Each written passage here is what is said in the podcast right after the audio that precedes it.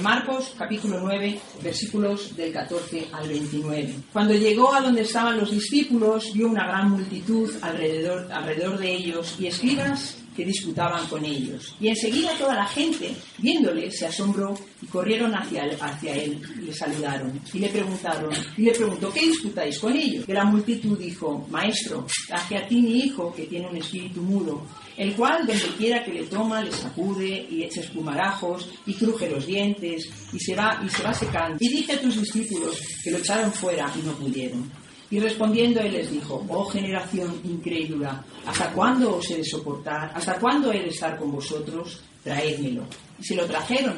Y cuando el Espíritu lo vio, vio a Jesús, le sacudió con violencia al muchacho, quien cayendo en tierra se revolcaba echando espumarajos. Jesús preguntó al padre, ¿cuánto tiempo hace que sucede esto? Y él le dijo, desde niño. Y muchas veces le echan el fuego, en el agua, para matarle, pero si puedes hacer algo, ten misericordia de nosotros y ayúdanos. Jesús le dijo, si puedes creer, al que cree, todo le es posible. E inmediatamente el padre del muchacho clamó y dijo, creo, ayuda mi incredulidad. Y cuando Jesús vio que la multitud se agolpaba, reprendió el espíritu inmundo, diciéndole, espíritu mudo y sordo, yo te mando, sal de él y no entres más en él. Entonces el espíritu, clamando y sacudiéndole con violencia, salió, y él quedó como muerto. Pero Jesús, tomándole de la mano, le enderezó y se levantó. Cuando él entró en la casa, los discípulos le preguntaron aparte, ¿por qué nosotros no pudimos echarle fuera? Y él le dijo, este género con nada puede salir sino con oración y ayuno. Al Evangelio de Juan, capítulo 11, versículos del 17 al 44. Juan 11, 17 al 44. Vino pues Jesús y halló que ya hacía cuatro días que Lázaro estaba en el sepulcro. Betania estaba cerca de Jerusalén como a 15 estadios, y muchos de los judíos habían venido a Marta y a María para consolarlas por su hermano. Entonces Marta, cuando oyó que Jesús venía, salió a encontrarle, pero María se quedó en casa. Y Marta dijo a Jesús, Señor, si hubieras estado aquí, mi hermano no habría muerto, mas también sé ahora que todo lo que pidas al Padre, Dios te lo dará. Jesús le dijo, tu hermano resucitará. Marta le dijo, yo sé que resucitará en el día de la resurrección, en el día postrero. Jesús le dijo, yo soy la resurrección y la vida. El que cree en mí, aunque esté muerto, vivirá. Y todo aquel que vive y cree en mí, no morirá eternamente. ¿Crees esto? Le dijo, sí, Señor. Yo he creído que tú eres el Cristo, el Hijo de Dios que has venido al mundo. Habiendo dicho esto, fue y llamó a María, su hermana, diciéndole en secreto, ven, el Maestro está aquí y te llama. Ella, cuando lo oyó, se levantó de prisa y vino a él. Jesús todavía no había entrado en la aldea, sino que esperaba en el lugar donde Marta le había encontrado. Entonces los discípulos que estaban en casa con ella la consolaban y cuando vieron que, María se había levantado de prisa y había salido, la siguieron diciendo, va al sepulcro a llorar allí. María, cuando llegó a donde estaba Jesús, al verle, se postró a sus pies diciéndole, Señor, si hubieras estado aquí, no habría muerto mi hermano. Jesús entonces, al verla llorando y a los judíos que la acompañaban, también llorando, se, estremeció en espíritu, se conmovió y dijo, ¿dónde le pusisteis? Le dijeron, Señor, ven y ve. Jesús lloró. Dijeron entonces los judíos, mirad cómo le amaba. Y algunos de ellos dijeron, ¿no podía este que abrió los ojos del ciego haber hecho también que Lázaro no muriera? Señor, te pedimos que ahora nos hables de conforme a nuestra necesidad, Dios mío. En el nombre de Jesús. Amén. ¿No te he dicho que si crees verás la gloria de Dios? Estas son, sin duda, las palabras que Jesús le dice a María ante su duda. Y pues ante su racionalidad y sus pensamientos, cuando frente a la tumba de Lázaro pide, sobre todo sus hermanas, claro, ahora que Jesús eh, ha llegado, piensan, qué tarde, un poco tarde, bueno, más bien bastante tarde, cuatro días más tarde, le dice María, si hubieras estado aquí, mi hermano no habría muerto. Es el reproche de las dos hermanas. Pero sin embargo, Jesús no reprocha su incredulidad, todo lo contrario. Jesús se da cuenta de su dolor. Cuando, dice el versículo 33, la ve llorando, y a los judíos que les acompañaban también llorando, dice que se estremeció se conmovió. Y entonces lloró. Jesús lloró, hermanos, por el dolor de ellos. Lloró porque sentía cómo sentían ellos. Se encontraban desconsolados, desamparados, tristes hasta el extremo, desolados, sin salida frente a la muerte, ¿verdad? Dice el refrán que todos tienen solución menos la muerte, pero este refrán lo debió decir alguien que no creía en el Señor, porque en Dios hasta la muerte tiene solución. Jesús también está triste, pero su tristeza no es de desolación y de desesperación, es de empatía, es de estar con aquellos que están sufriendo. Y hermanos, Jesús sigue llorando hasta el día de hoy. Jesús sigue sufriendo por los que están aquí en esta tierra, por aquellos niños de Senegal que no tienen lo necesario, por este niño Kendall que ha sufrido esta amputación. Hermanos, Dios no es ajeno al dolor del mundo, pero tampoco es a tu dolor. Dios está a tu lado porque sabe que necesitas ser consolado. Cuando te acercas a Él, recibes el consuelo del Altísimo. Dice la palabra que nuestro lloro se convertirá en gozo. Y eso esperamos. Palabras del Señor no son como las nuestras, ¿verdad? Y decimos, te acompaño en el sentimiento, pero qué corto se queda eso, ¿verdad?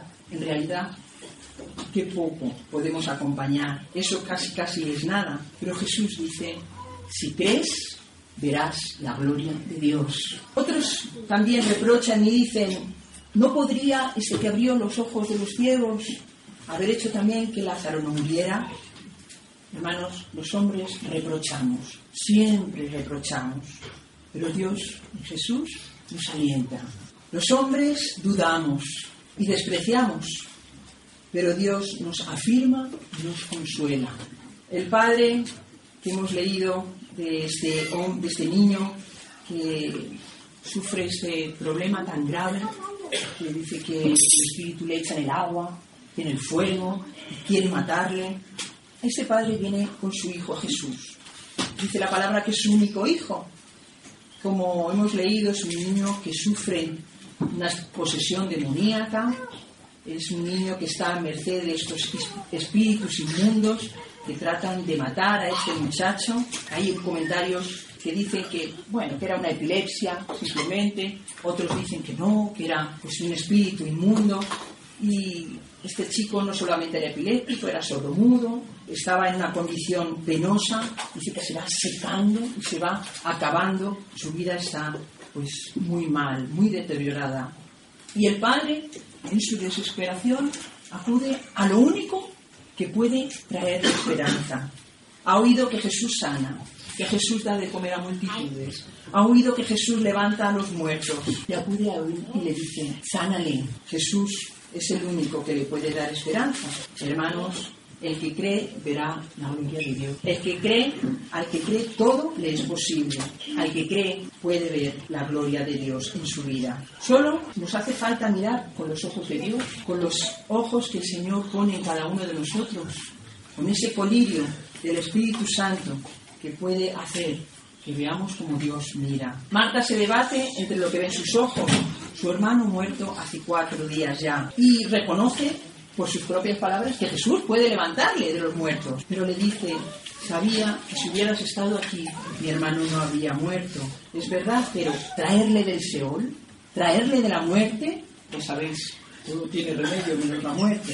A los dos les falta la mano de Dios. A los dos les falta que Jesús ponga lo que a ellos no tienen. Entonces Marta dice el texto, cuando oyó que Jesús llegaba, salió a encontrarlo, pero María se quedó en casa. Marta dijo, Señor, si hubieras estado aquí, mi hermano no habría muerto, pero ahora también sé que todo lo que pidas a Dios, Él te lo dará. Jesús le dice, tu hermano resucitará. Sí, sí, sé que resucitará en el día final, dice Marta. El Señor le dice, yo soy la resurrección y la vida.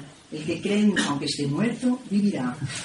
Todo el que en mí cree no morirá eternamente. El Padre va a Jesús y Jesús le dijo, si puedes creer, al que cree todo le es posible.